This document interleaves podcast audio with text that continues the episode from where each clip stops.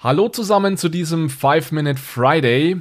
Ich habe einen Account bei Statista bekommen für eine Woche. Wer Statista nicht kennt, das ist ein Online-Statistik- oder Datenportal mit ganz unterschiedlichen Themen eine der größten und interessantesten Datenbanken der Welt meiner Meinung nach. Ich muss gleich dazu sagen, es ist jetzt kein gesponserter Account, also ich habe den nicht direkt von Statista bekommen, sondern auf einem auf einen anderen Weg.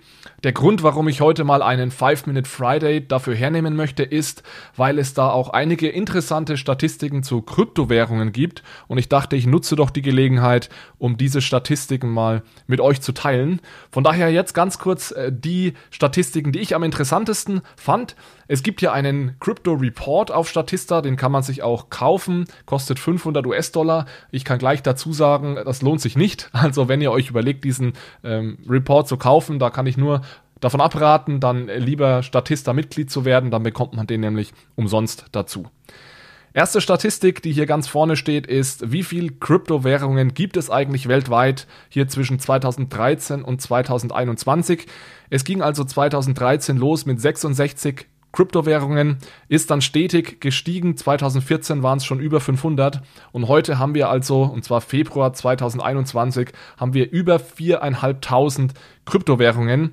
Ist also der absolute Wahnsinn, wie das gewachsen ist. Man muss natürlich dazu sagen, die, wenn man sich die Marktkapitalisierung ansieht, dann haben die Top 5 der Kryptowährungen, und das ist ja auch in einer Statistik in diesem Report, die Top 5 haben also zwischen 70 und 80 Prozent der Marktkapitalisierung gehabt in, im Jahr 2020. Und man sieht also, dass der aller, allergrößte Teil der Kryptowährungen eigentlich völlig vernachlässigbar ist und mit einer sehr, sehr niedrigen Marktkapitalisierung ja durch die Gegend äh, dümpelt.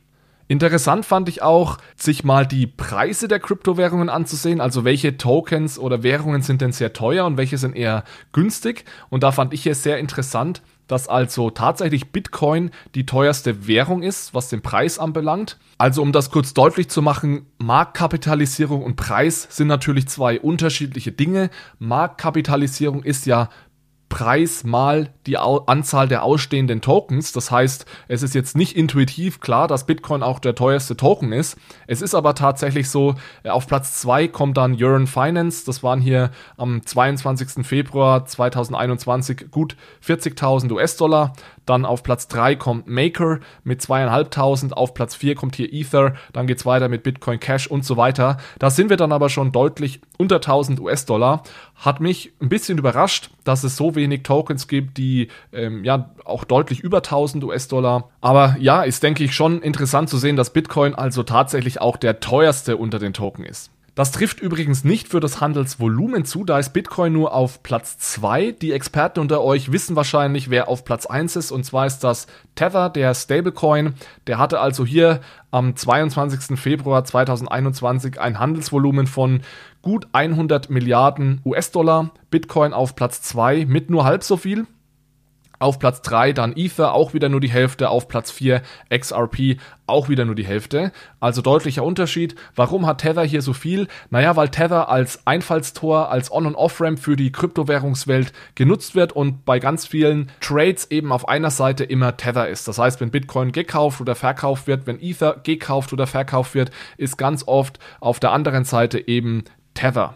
Letzte Statistik hier aus diesem Report, die Marktkapitalisierung von Kryptowährungen, auch wieder von 2013 bis 2020 und zwar jetzt die kumulierte Mark Marktkapitalisierung aller Kryptowährungen. Da hatten wir 2013, ihr erinnert euch, 66 verschiedene Währungen, hatten immerhin schon gut 10,5 Milliarden US-Dollar Marktkapitalisierung bis zum Jahr 2016, also in drei Jahren, ist es dann ja gestiegen auf 17,7 Milliarden, von 10 auf 17,7. Und dann kam der große Boom 2017, da ist es also von diesen 17,7 Milliarden auf 566 Milliarden US-Dollar gestiegen. Also eine, eine Verdreißigfachung, kann man sagen, ungefähr. Massiver Anstieg. Äh, dagegen ist dann der Boom, den wir heute haben, im Endeffekt Peanuts. Äh, es ist dann nach 2017 auch wieder runter auf 128 Milliarden. Dann 2019 ging es wieder nach oben auf knapp 240 Milliarden. Und jetzt sind wir dann ja im nächsten Boom.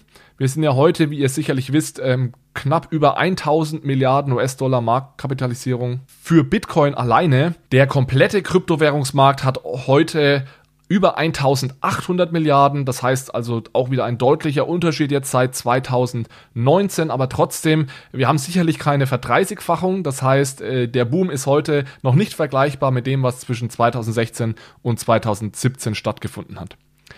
Letzte Statistik, die ich hier interessant fand, nicht in diesem Report, sondern auf Statista ganz allgemein war eine Statistik darüber, wo denn wer inwieweit Kryptowährungen nutzt. Und hier fand ich super interessant, dass Nigeria ganz deutlich auf Platz 1 ist mit 32 Prozent der Bevölkerung, die äh, entweder Kryptowährungen nutzen oder besitzen. Also jetzt hier natürlich äh, in, in relativen Zahlen und nicht in absoluten Zahlen. Also ist nicht das Volumen, sondern einfach der Anzahl, de, der Anteil der Bevölkerung, der Kryptowährungen nutzt. Sind wir bei Nigeria immerhin bei einem Drittel.